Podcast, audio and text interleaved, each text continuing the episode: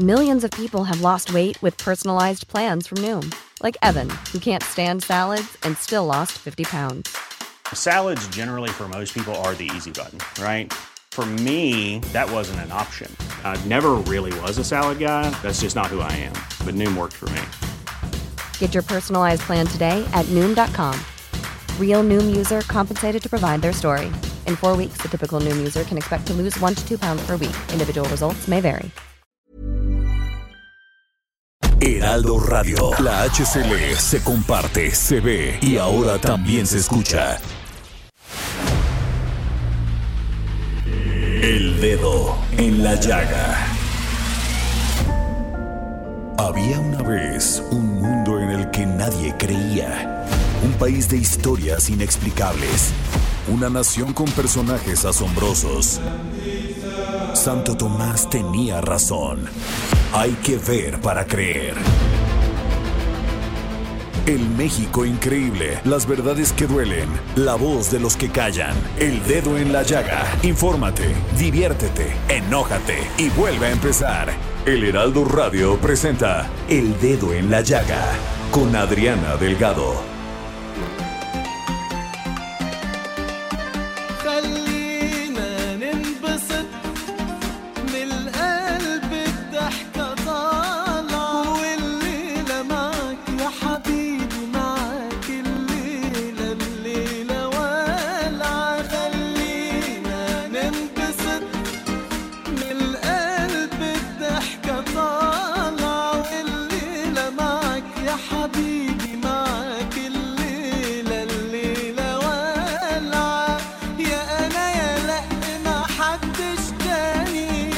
Muy buenas tardes, muy buenas tardes tengan todos ustedes. Son las 3 con 1 hora del centro de México y está usted en la frecuencia correcta. Esto es el Heraldo Radio, esto es el dedo en la llaga de Adriana Delgado. Y estamos escuchando a AMR Diap interpretando Yana Yalá. Algo así como Oh, yo no quien en días pasados ofreció un espectáculo impresionante. Si usted ve el video, es impresionante. Los que estuvieron ahí lo gozaron muchísimo en la expo, justamente en la expo Dubai 2020. Ella es una estrella del pop allá en los países árabes. Y este es uno de sus mayores éxitos que cantó ahí en el Jubilee Park, ahí en la Expo Dubai. Súbele tantito, Javi, por favor.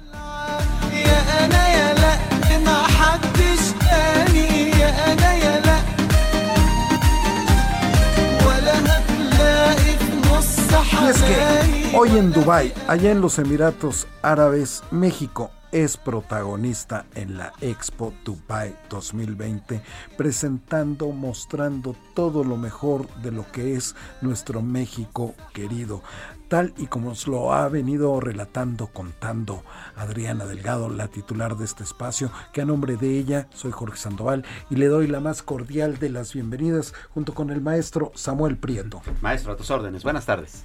Pues así es como iniciamos este dedo en la llaga de este miércoles 17 de noviembre de 2021. Temas, Así es. Pues eh, hay uno que es bastante interesante y tiene que ver con la seguridad. Eh, se dio a conocer con un poco más de amplitud esta mañana en la conferencia presidencial, en donde el secretario de la Defensa anunció la creación de este, pues una nueva, eh, un nuevo batallón de seguridad turística que está, digamos, integrado a la Guardia Nacional. Y hay que destacar que este nuevo batallón eh, se da, que por cierto tiene 1.445 elementos, se da en el contexto de que ustedes recordarán en días pasados hubo al menos dos tiroteos en Cancún. ¿no? Así Además es. de otras este, cuestiones que tienen que ver con el narcotráfico y entonces la cuestión es reforzar esa seguridad.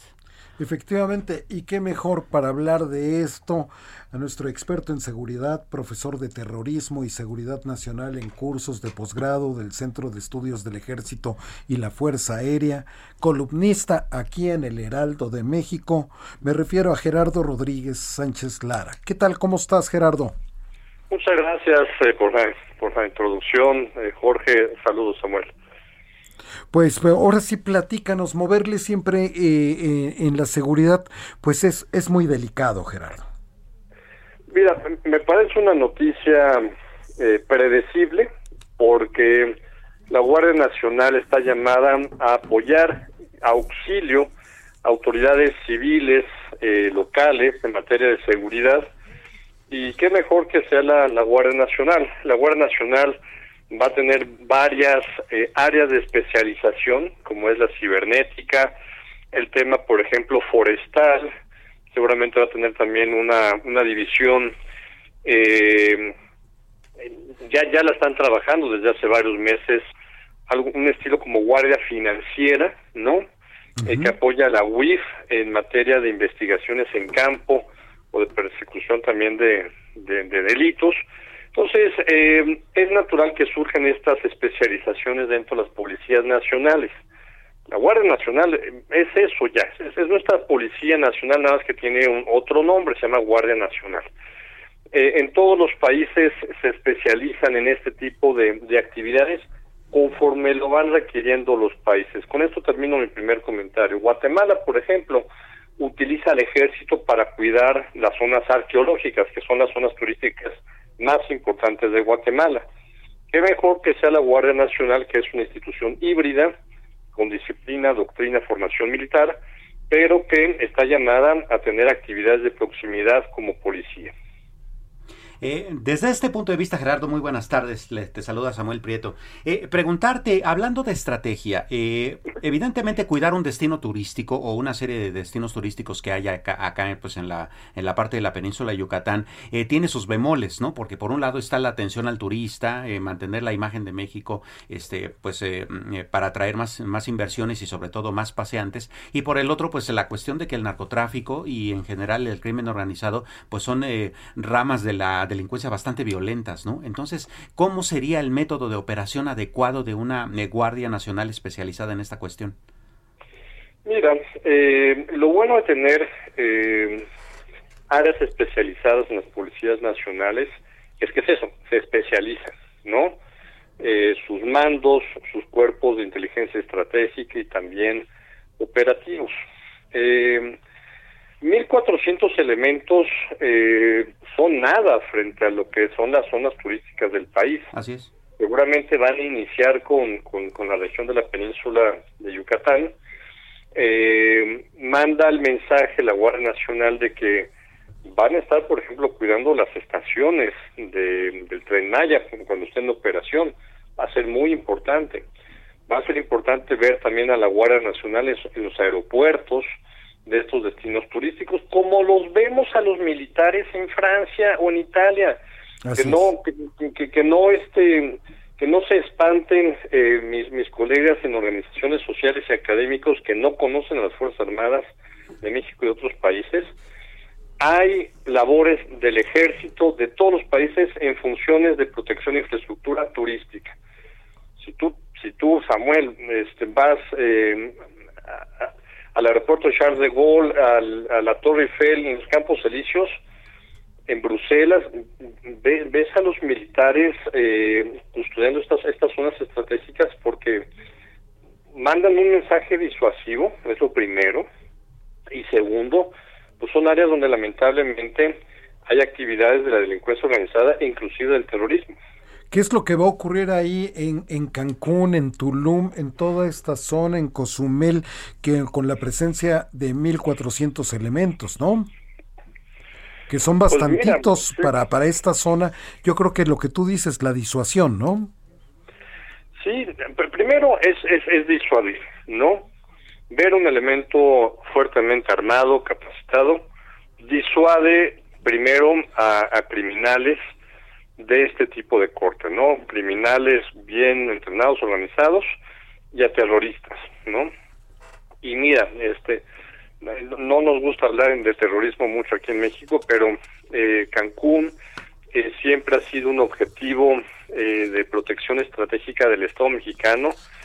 Eh, Estados Unidos, también Canadá, saben que es, es un punto débil de objetivos terroristas, por ejemplo, por co- como sucedió en Bali, ¿no?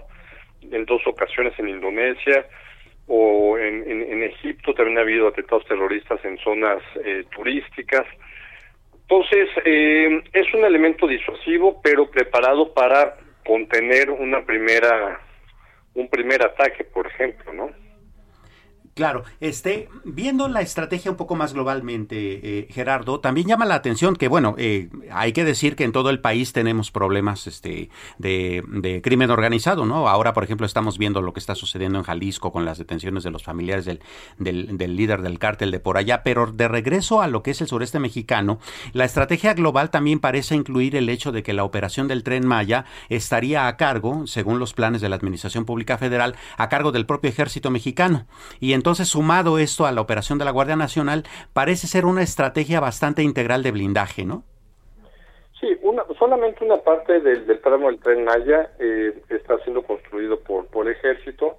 La parte de la infraestructura del Istmo de Tehuantepec sí la tiene en control la Secretaría de Marina. Pero sí tiene que coordinarse y, y, y qué magnífico que sea la Guardia Nacional quien pueda quien pueda proteger esta, esta infraestructura estratégica. Y miren, por Guardia Nacional hay, hay, hay que empezar a hablar de, temas que, poca gente sabe que se comentan en medios. Hay muchos eh, capitanes, mayores, tenientes coroneles, coroneles que pasan a retiro muy jóvenes y que es una manera en que el Estado mexicano está captando ese capital humano para que puedan continuar después de su vida en las Fuerzas Armadas en el retiro en Guardia Nacional con todo ese conocimiento estratégico, operativo, logística, disciplina, lealtad que tiene el Estado mexicano, porque hay que decirlo, eh, los últimos gobiernos colapsaron a la Policía Federal, no la hicieron crecer y el país requiere proteger sus instalaciones estratégicas y qué mejor que, que, que entrarle también a la a los temas turísticos, ¿no? Claro, eh, hablando justamente de esto eh, y en un contexto pues no muy lejano, Gerardo, qu quisiera preguntarte también, eh, al parecer las tres iniciativas que quedan, este, que el presidente había anunciado como importantes eh, para el desarrollo del resto de su administración, pues se van a debatir bastante en el Congreso. Una de ellas justamente tendría que ver con que la Guardia Nacional sea integrada orgánicamente a la Secretaría de la Defensa Nacional. ¿Tú cómo ves eso? ¿Es tan criticable o tan favorable como se ha estado pintando? Yo creo que es una situación crítica. México ya no puede estar jugando, creando nuevas policías preventivas, federal, gendarmería, ahora Guardia Nacional. Ya tenemos que estar dejando de jugarle, ¿no? Este modelo es el que hemos llegado después de muchos años de debate, de prueba y error, ¿no? La Guardia Nacional tiene que estar forzosamente adscrita a la Secretaría de Defensa Nacional por dos razones. Ahorita, eh, la creación, la logística, el mando, la doctrina están eh, siendo proveídas en un 95% por el ejército y entre un 10 y entre un 10% por la Secretaría de Marina. Estamos Pero lo más importante, uh -huh. perdón que te interrumpa, no, no, no, lo más favor, importante adelante. es el futuro de la institución.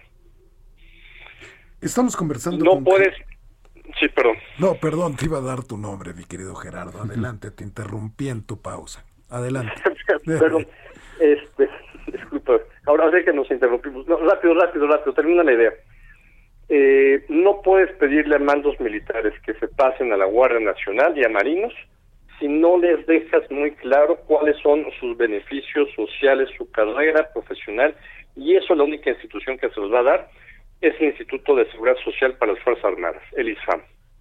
Claro. Así de sencillo. Es como tú dices, Gerardo Rodríguez Sánchez Lara, experto en seguridad, profesor de terrorismo y seguridad nacional en cursos de posgrado del Centro de Estudios del Ejército y Fuerza Aérea y columnista aquí en el Heraldo de México. Tú saludas entonces, mi querido Gerardo, este anuncio que dio el general secretario Luis Crescencio Sandoval. En conclusión. Absoluta, absolutamente sí, mi estimado Jorge Samuel. Tú lo ves bien entonces. Pues con eso nos quedamos, mi querido Gerardo, ya viniendo de ti, que eres todo un experto, pues nos deja tranquilos a todos de esta entonces buena decisión que se tomó en la Sedena. Así es. Les mando un fuerte abrazo, Jorge Samuel. Otro para ti. Otro para ti, mi querido Gerardo. Pues Hasta sí, luego. Ah, interesante, ¿no? Porque además este ese es un tema polémico, ¿no? Hay quienes están en contra de dicen que es militarizar más al país, otros dicen no, este estratégicamente es correcto. Es una parte de la discusión que es muy importante en los siguientes meses.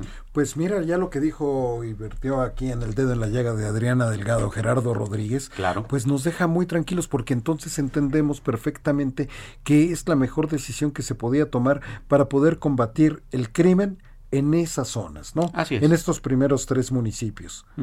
¿Estás de acuerdo? Sí, claro.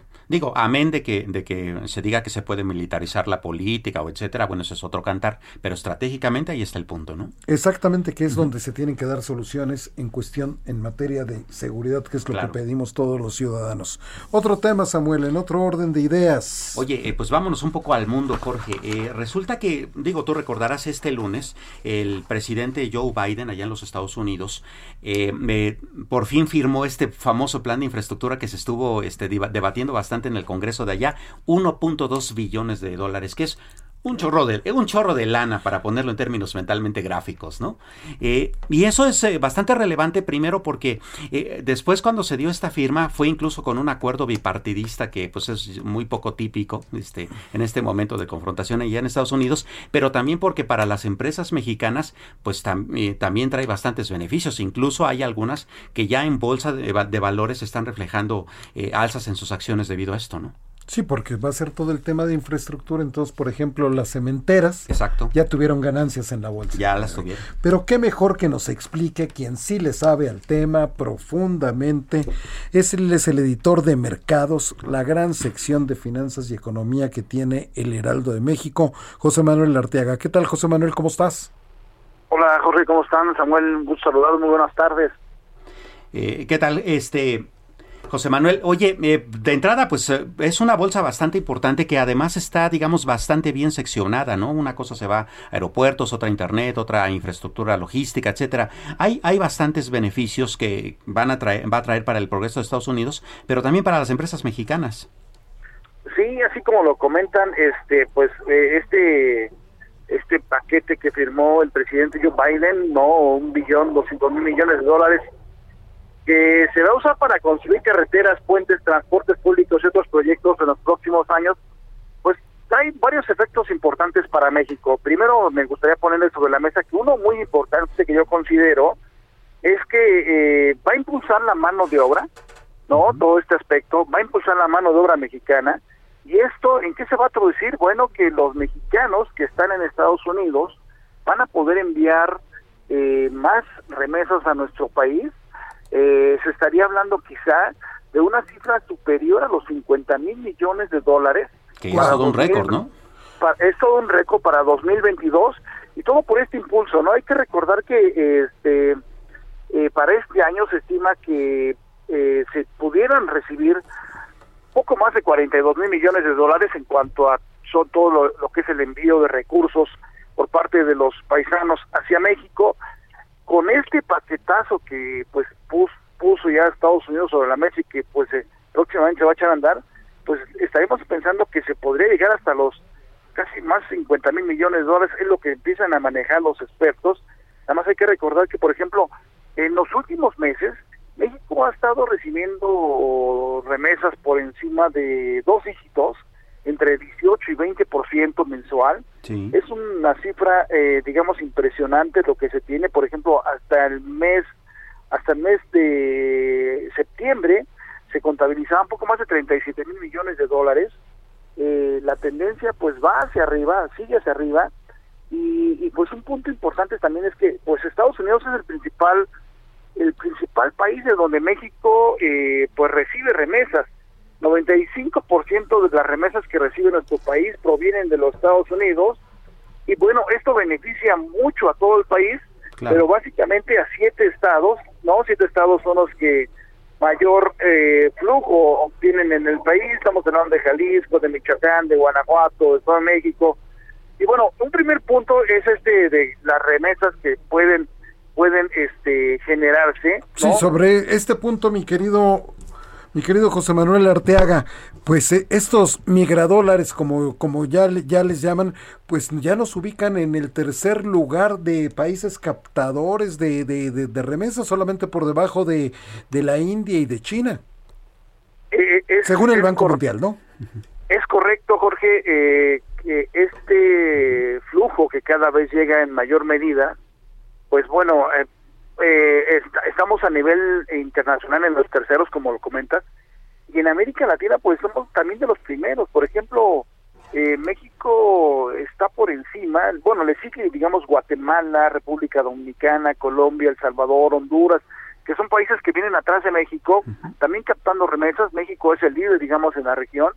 Este y bueno, este paquete de infraestructura pues va a apoyar no solamente a México, a toda Latinoamérica. Claro. Eh, eh, cinco de cada diez hogares en el país recibe recursos provenientes de los migrantes que están en el extranjero, Claro. ¿no? Es Oye, y además de eso, ¿qué otras cosas le podemos vender a Estados Unidos? Digo, pues, además de que recibamos bastantes dolaritos por remesas, pues también les podemos vender cosas, ¿no? Que producimos por acá. Es correcto. Otro punto, eh, ahí vamos al otro punto que también es importante porque este paquete eh, de infraestructura en Estados Unidos nos pega. Bueno, el otro aspecto es que va a apoyar a las exportaciones. México eh, tiene un comercio bilateral con los Estados Unidos que supera los 500 mil millones de dólares. Y, por ejemplo, lo que nos comentan los expertos es que, más allá de que, por ejemplo, este mismo año el comercio se ha habido afectado por todo este eh, tema de parálisis de productos, por los semiconductores que se han estado estancados, por el tema de que los contenedores no llegan desde Asia hacia, hacia, hacia América, pues más allá de esto, este pa- paquete de infraestructura también eh, sirve, nos comentan, que va a servir para, para que las exportaciones de México pues tengan niveles también quizá récord, quizá récord de que superen los 500 mil millones de dólares en comercio Muy bueno. bilateral entre ambos países. Entonces, ya ahí, digamos, eh, hay dos efectos para México. México eh, tiene la economía muy ligada a Estados Unidos y hay que recordar que, bueno, eh, eh, el vecino país, pues nos está jalando, ¿no? Más allá de las acciones que han aquí en México, el efecto de rebote, pues, de que está teniendo otro país, forma parte de las políticas contracíclicas instrumentadas de Estados Unidos y esta nueva política que, que querrán dar el gobierno con proyecto de infraestructura, pues simplemente va a tener un rebote también muy importante para nuestro nuestra economía. No sé cómo lo ven ustedes, Samuel. Claro, No, y- este- y, muy interesante la parte del plan de infraestructura, porque ellos ya están viendo para adelante, mi querido José Manuel Arteaga, editor de mercados en el Heraldo de México, porque de este proyecto de 1.2 billones de dólares, pues no solamente para puentes y carreteras, sino para bombas de agua, que va a ser un tema para el futuro, el tema del agua, construir toda una red de carga para vehículos eléctricos y expandir la banda ancha para Internet. Claro, o sea, ¿qué es lo que viene, no? Lo cual también nos da oportunidad de venderles componentes, tecnología este, desarrollada acá y manufacturada acá, este, mucho como en concreto y cemento, muchas cosas, ¿no? Así es. ¿No, José Manuel? En efecto, como lo comentas, sí, México pues tiene toda la, la oportunidad para aprovechar, pues que somos un vecino muy cercano a Estados Unidos, ¿no? Y que y que todos estos nuevos eh, aspectos, eh, me refiero, por ejemplo, al, tema eólico, al tema de las energías limpias, pues es un punto fundamental que México pudiera estar aprovechando en un cierto momento eh, para, para, para, para, para el vecino país.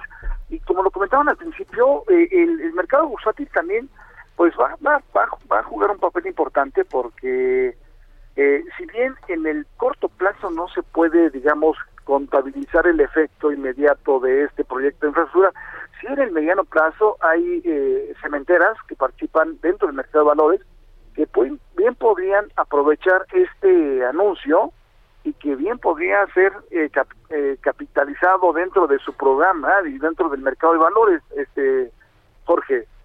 Efectivamente, José Manuel Arteaga, editor de mercados en esta gran sección de Economía y Finanzas en el Heraldo de México, pues te estaremos siguiendo para ver todo tu análisis, todos tus reportes sobre este tema y te agradecemos que hayas tomado la llamada para el dedo en la llaga.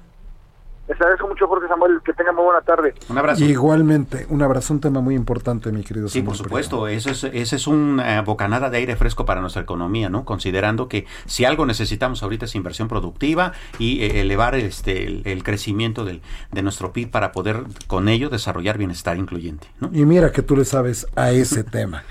¿Tenemos algo para el público de parte de Adriana Delgado? Por supuesto, que es eh, como orgullosamente ella siempre lo dice, eh, El Dedo en la Llaga es el único programa que de radio que todos los días regala libros. Entonces hoy tenemos La batalla por Tenochtitlan, es de Pedro Salmerón Sanginés. Es un libro bastante interesante porque es una eh, eh, visión distinta de cómo se dio esta, esta con- conquista. Y bueno, este libro por supuesto es cortesía del Fondo de Cultura Económica para la primera persona que se comunique con Adriana Delgado al Twitter, Adri Delgado Ruiz, arroba Adri Delgado Ruiz. Muy bien, ahí lo tienen. Y si quieren saber más sobre el autor Pedro Salmerón Sanquinés, Adriana Delgado lo entrevistó y ahí en el podcast que tienen Spotify de Cultura, ahí puede revivir la entrevista de Pedro Salmerón Sanginés. Hacemos una pauta, está usted en el dedo en la llaga.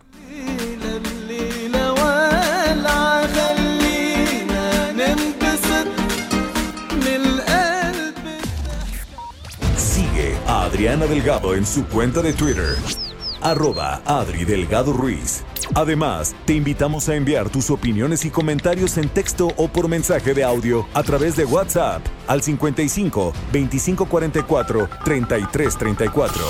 Y si quieres escuchar El Dedo en la Llaga de El Heraldo Radio, en cualquier momento y donde quiera que te encuentres, descarga el podcast disponible en Spotify y iTunes. Heraldo Radio.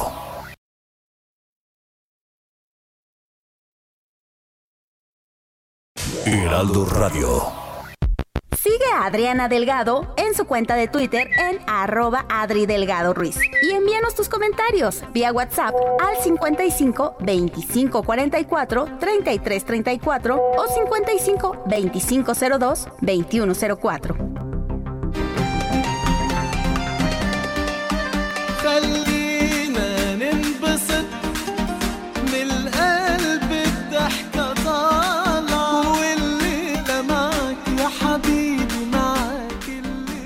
Ya estamos de regreso en su programa favorito, como bien dice Adriana Delgado, aquí en El Dedo en la Llaga, en el Heraldo Radio, siendo las 3 con 31 hora del centro de México. Samuel Prieto. Sí, pues bueno, antes de continuar, este, ya tenemos el ganador del libro este, La batalla de Tenochtitlan de Pedro Salmerón Sanginés y se trata de Edgar Sánchez García, que fue el primero en comunicarse al Twitter de Adriana Delgado, arroba Adri Delgado, Delgado Ruiz. Así es de que felicidades, Edgar, tú puedes venir aquí en Surgente Sur 1271, piso 3, Torre Carrachi, a recoger tu libro. Y Perfecto. bueno, ¿En qué horario puede venir? Entre las 10 de la 10 de, mañana, 10 de la mañana 6 y de la 6 de la tarde, tarde. ¿no? Ahí lo tenemos. Pero, y bueno, ya como ya se fue este libro, pues ¿qué te parece si regalamos otro de una Me vez, no? parece muy bien. Anacrónicas, que, prólogo que- de... que se ponga guapa aquí Adriana Delgado, ¿no? Con Por los supuesto. libros. Como a ella le gusta siempre. regalar siempre libros todos los días aquí en, en Eh, su programa. Es correcto. Eh, entonces vamos a obsequiar Anacrónicas. Es un libro de José Ángel Leiva, igual también cortesía del Fondo de Cultura Económica. Este libro tiene un prólogo de Katy Foures. Está interesante. Es una lectura tranquila, ligerita, para disfrutarse en, una sentada, en una tardecita ahí de, de tranquilidad. Y para la primera persona que igualmente se comunique al Twitter de Adriana Delgado, arroba Adri Delgado Ruiz. Muy bien, ahí lo tiene usted. Y vamos a tocar un tema, pero muy importante en estos momentos, porque fíjense que el Women Economic Forum de Iberoamérica presenta por primera vez el Heraldo Youth Economic Forum 2021. Es un foro que pretende crear una plataforma de diálogo tan necesario, pero tan necesario en estos momentos entre nuestros jóvenes sobre cuestiones económicas, culturales, políticas, emocionales y sociales, con el fin de debatir de dialogar, de descubrir los, los cuestionamientos de la generación millennial y post pandemia. Pero qué mejor que se encuentra con nosotros el presidente del Consejo de Youth Economic Forum, Carlos Herrero. Muy buenas tardes, Carlos. Muy buenas tardes, Jorge y Samuel. Eh, muchísimas gracias por este momento. Eh, un saludo a su audiencia y también, obviamente, a Adriana. Eh, claro, que, claro que sí, Carlos, de tu parte. Eh, empecemos por el principio, si te parece bien, ¿dónde nace y qué es el Heraldo Youth Economic Forum? Pues mira, la realidad es que el resumen que ha hecho Jorge es magnífico y me voy a centrar en lo que él ha dicho para dar un poquito de seguimiento a las ideas. El Youth Economic Forum nace del Women Economic Forum. Este Women Economic Forum busca la inclusión de la mujer en todos los ámbitos de la sociedad, pero pensando justamente en la mujer y en este momento de 20 meses ya de pandemia, nos pusimos a pensar en este grupo de 20 millones de personas comprendidas entre los 22 y 30 años en México, que no ha sido tan atendido durante la pandemia, que ha tenido una serie de retos muy, muy fuertes y que, como dice el escritor Alessandro Barico, italiano, eh, están en el instinto de un mundo distinto. A ese grupo de personas es al que nos queremos dirigir y en el que queremos poner el dedo en la llaga para ofrecerles retos, herramientas y oportunidades. Carlos Herrero, presidente del Consejo de Youth Economic Forum, ¿qué es lo que busca este foro? Sobre todo establecer un debate sobre los caminos que hay que seguir eh, para esta generación. The Washington Post la califica como la generación más desafortunada después de lo de la pandemia. Quizá un poco apocalíptico, pero tiene una parte de realidad. Buscamos que el debate, que la conversación lleve a encontrar caminos nuevos en cinco ejes fundamentales para los jóvenes. El amor, el fitness o el ejercicio entendido holísticamente, la economía, el bienestar y la felicidad. Este grupo, tan importante socialmente hablando, necesita que le ofrezcamos nuevos caminos, nuevas oportunidades y nos fijemos en ellos para apoyarlos al máximo. Y para esos temas seguramente que tienes una muy buena cartera eh, amplia de, speakers que van, a, que, que van a abordar estos temas. ¿Quiénes son algunos de los más importantes? Así es, Samuel. Mira, de entrada tenemos el apoyo del Heraldo como empresa de medios que nos ha dado todo el apoyo, toda la fuerza para poder eh, llevar adelante esto. Por eso se llama eh, el Heraldo Youth Economic Forum. Y tenemos speakers como Regina Carrot, que tiene 13 millones de seguidores, conferencista, eh, escritora, César Lozano, que todos lo conocemos, Michelle Ferrari, la presidenta de Women Economic Forum, de las cuatro mujeres que se sentaron con Kamala Harris cuando vino a México, Paula Espinosa, la clavadista, Guillermo Santiago, el presidente de Injuve, Sofía Mendoza, socia de Bolsa Rosa. Tratamos de presentar speakers que tengan una gran trayectoria, que ofrezcan una gran motivación real y que presenten modelos alcanzables de vida, no solo ahora, después de la pandemia, sino en todo momento. Porque a veces hablamos también de idealismos y la vida es muy real, es día a día y después de la pandemia el tiempo se nos ha hecho casi, casi hora a hora, minuto a minuto. Efectivamente, estamos conversando con Carlos Herrero, presidente del Consejo de Youth Economic Forum. Esto me imagino que quienes nos están escuchando, los jóvenes, los padres, tal, pues ya se emocionaron. ¿Va a tener algún costo, Carlos? No tiene costo. Todos nuestros eventos Ah, están, están patrocinados por, por grandes marcas y apoyados por grandes medios como el Heraldo y siempre nos hemos puesto como idea eh, inicial no cobrar nada. Y pueden entrar a este foro en www el, el, el Heraldo Youth Economic Forum.com, el Heraldo Youth Economic Forum.com. Ahí entran, se dan de alta y pueden estar disfrutando de cada una de las conferencias que van a ofrecer diferentes temas sobre esos grandes ejes de los que acabamos de hablar. Y se trata sobre todo de abrir una conversación y que este grupo de 20 millones en México realmente se sienta atendido, se sienta entendido y se sienta con un propósito de que realmente estamos en apoyo toda la sociedad para que crezcan en todas las áreas de su vida. Excelente, Carlos. Pues bueno, no queda más que redondear la invitación. ¿De qué día a qué día se lleva a cabo? ¿Será virtual únicamente, también presencial?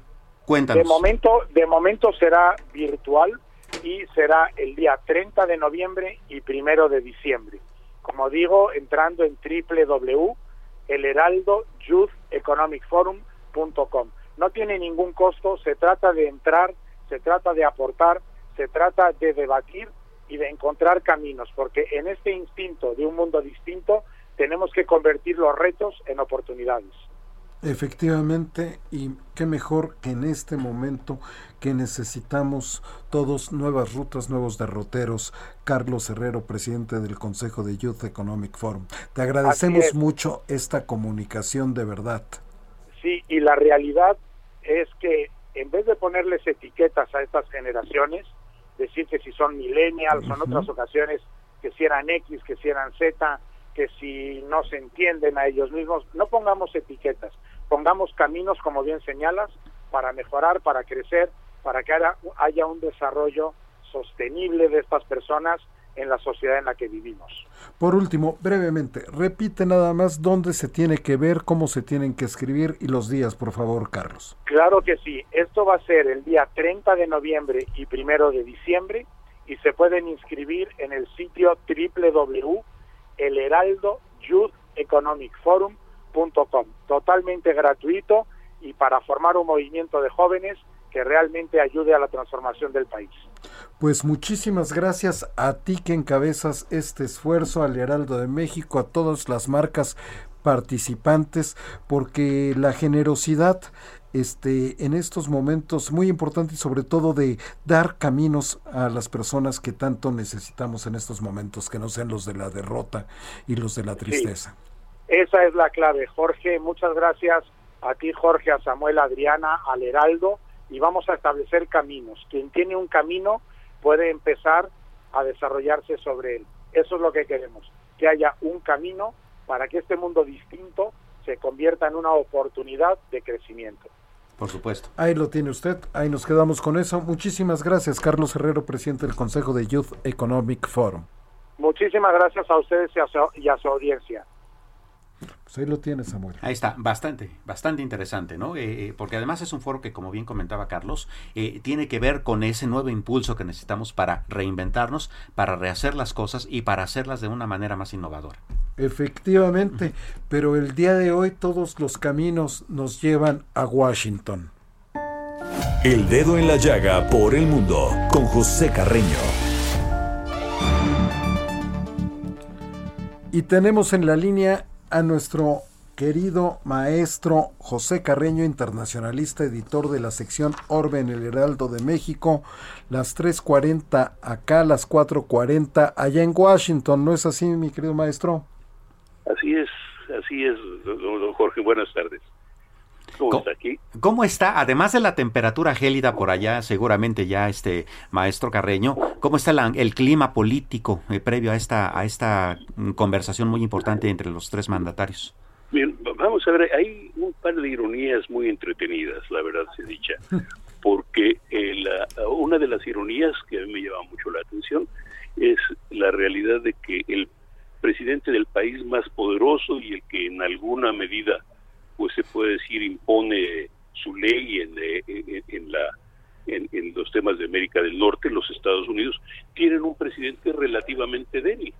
Está débil, por, Joe Biden es un presidente débil porque, pues por un lado, su propio partido está cuestionándolo, tiene un control muy limitado del Congreso, tiene un partido republicano totalmente adverso, así que es un presidente relativamente débil. Sin embargo, es al mismo tiempo el presidente país, los Estados Unidos son al mismo tiempo el país más poderoso. Eh, así que ese es un poco el ambiente que espera eh, la, la, reunión, un ambiente en el que una reunión en la que se espera van a abordarse temas como migración, que es un particularmente fuerte en este país, temas como la situación de energía que a, pues a la que se supone, en la que se espera que haya por lo menos expresiones de desacuerdo, temas como las relaciones con Cuba, que sin embargo, pues a pesar de todos los despesares, es un tema que ha, que lleva ya 60 años y que pues México sigue en sus 13 de, mantener su relación con Cuba y a los Estados Unidos siguen en sus 13 de criticar al gobierno cubano.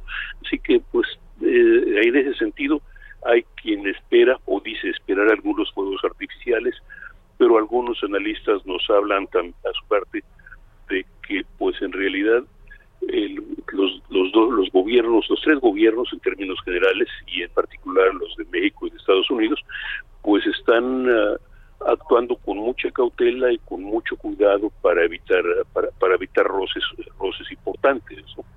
Así que es por lo pronto esta noche se espera la llegada del presidente, procedente de Cancún.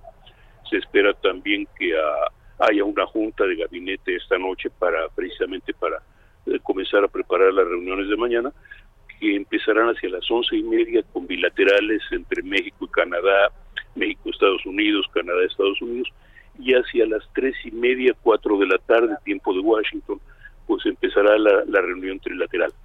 Ah, eh, todo esto quiere decir que en gran medida mucho de lo que se vaya a decir o hacer ya está planchado, ya está organizado, ahora solo falta ver exactamente de qué se trata. Y pues, ah, y es, se puede decir, se puede hablar legítimamente que hay una expectativa en torno a este tema, sobre todo porque muchos consideran viable la posibilidad de fuegos artificiales y, y hay un debate en ese sentido. Claro. Eh, eh, eh, maestro, justamente a propósito de la víspera, en la conferencia última, antes de que el presidente mexicano saliera, como usted bien comenta, desde Cancún hacia Washington, pues él decía, bueno, a ver si, si ellos quieren que les explique la reforma eléctrica que estoy planteando, pues voy y se las explico, ¿no? No, no, no creo que tenga demasiado problema, dice, dice el presidente de, México. Sin embargo, hay que recordar que hace muy pocas semanas, 40 congresistas allá en Estados Unidos, pues enviaron una carta bastante dura ¿cómo estarían de polarizadas si es que lo están o de conciliadas las posiciones? Bueno, eso está muy polarizado principalmente porque si se da cuenta, los 40 legisladores que escribieron la carta, todos son republicanos. Así es. Todos fueron republicanos, evidentemente, y todos de Texas, que evidentemente tienen compromisos e intereses importantes. No hubo un, eh, no hubo un demócrata ahí, así que el presidente, en este caso el presidente Biden, puede hacerse de la vista gorda dentro de un límite. Y en alguna medida el hecho de que la conferencia no esté completamente a, eh, de, que la, pues, de, que esto no haya sido completamente arreglado eh, que no esté votada todavía que no esté aprobada pues todavía da mucho espacio de, da mucho espacio de maniobra no Oiga, don Pepe, usted... Sí, sí, digo, ahí evidentemente hay conferencias, va a haber muchas negociaciones y yo creo que es lo que vamos a ver, muchas negociaciones. Estamos conversando con el maestro José Carreño, internacionalista, editor de la gran sección Orbe. Si usted se quiere enterar de todo lo que pasa en el mundo, tiene que consultarla en el Heraldo de México, por supuesto. Maestro Carreño, oiga, Usted ha estado desde la primera hasta ahora la novena cumbre. Usted ha estado en un sinfín de reuniones bilaterales con los Estados Unidos y le ha tocado ver muchísimos presidentes, tanto norteamericanos como mexicanos. ¿Cómo, cómo están llegando los presidentes para, para esta reunión, don Pepe? Usted que, que los conoce también y que siempre ha estado ahí, sobre todo eso.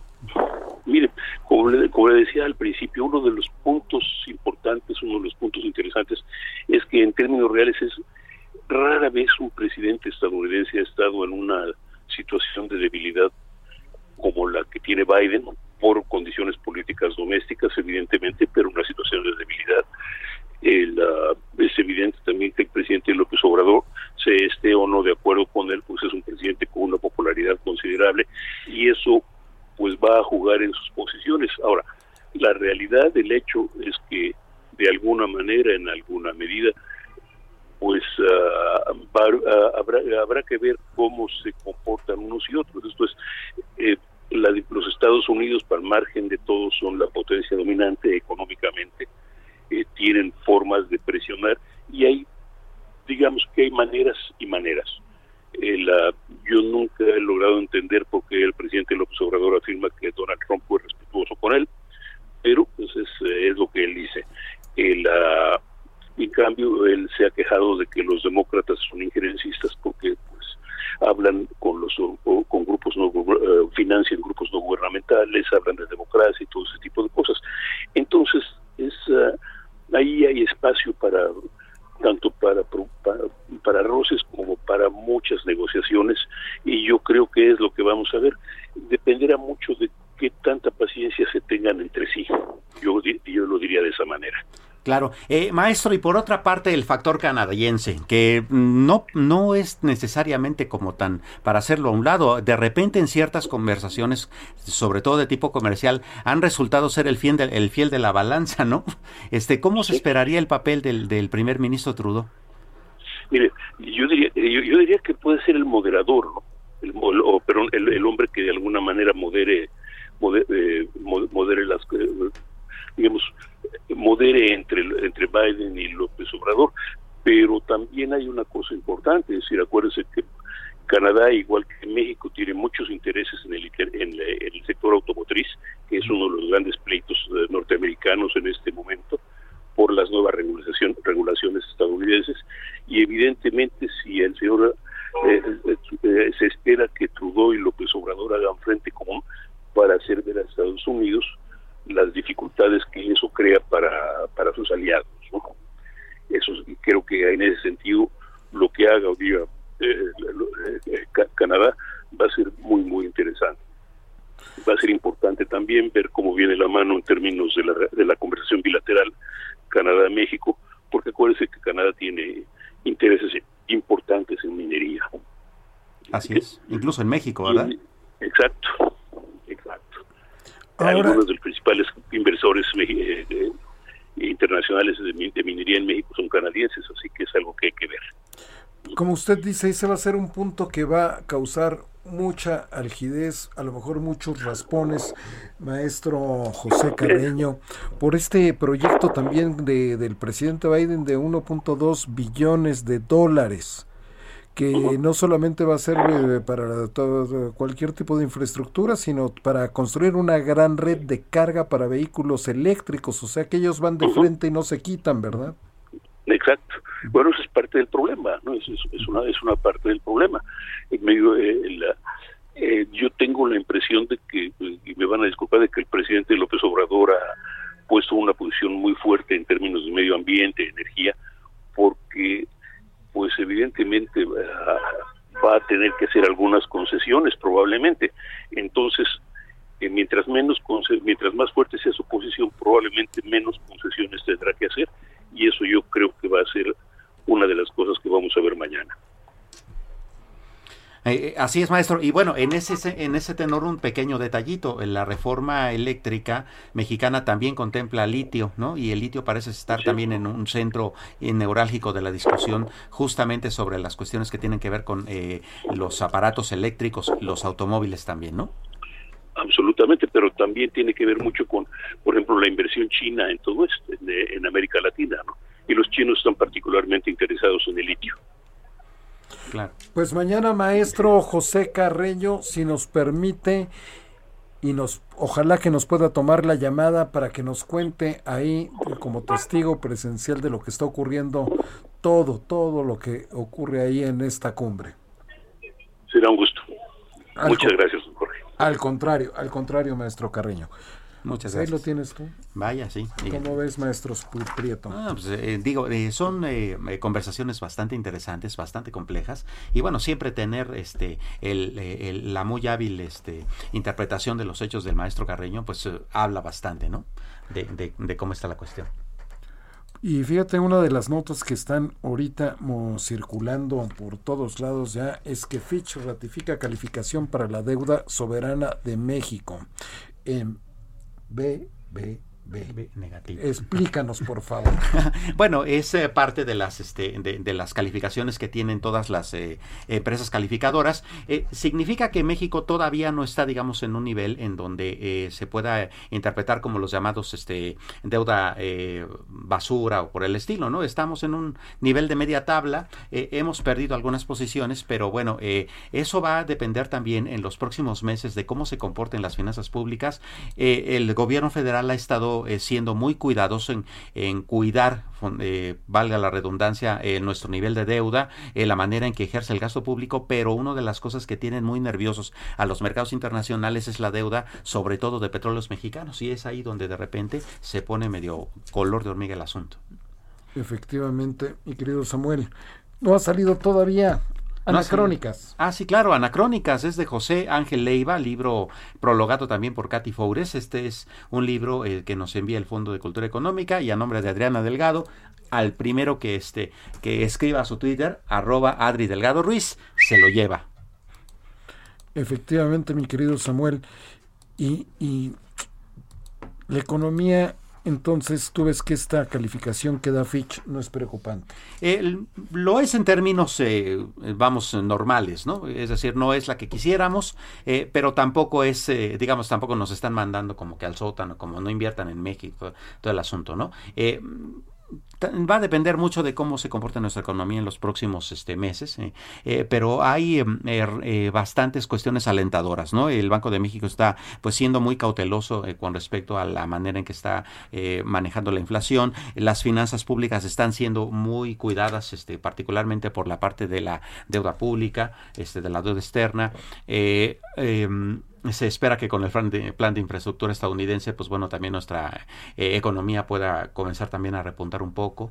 ¿no? El sector servicios en México está un poco anquilosado, ¿ni? Lo, lo que ha crecido son la parte de la producción de productos, ¿no? El campo mexicano que es la estrella de nuestra economía, ¿no? Pero bueno, todavía tenemos cosas que hacer y sin embargo la expectativa, si bien no parece pintar color de rosa, sí apunta para una buena mejoría. Pues ahora sí ya le entendí. Muchísimas gracias, maestro Samuel Prieto, por esta explicación. Y a nombre de Adriana Delgado, le agradecemos que haya estado toda esta hora con nosotros. Por favor, manténgase en la frecuencia del Heraldo Radio. Esto fue El Dedo en la Llaga.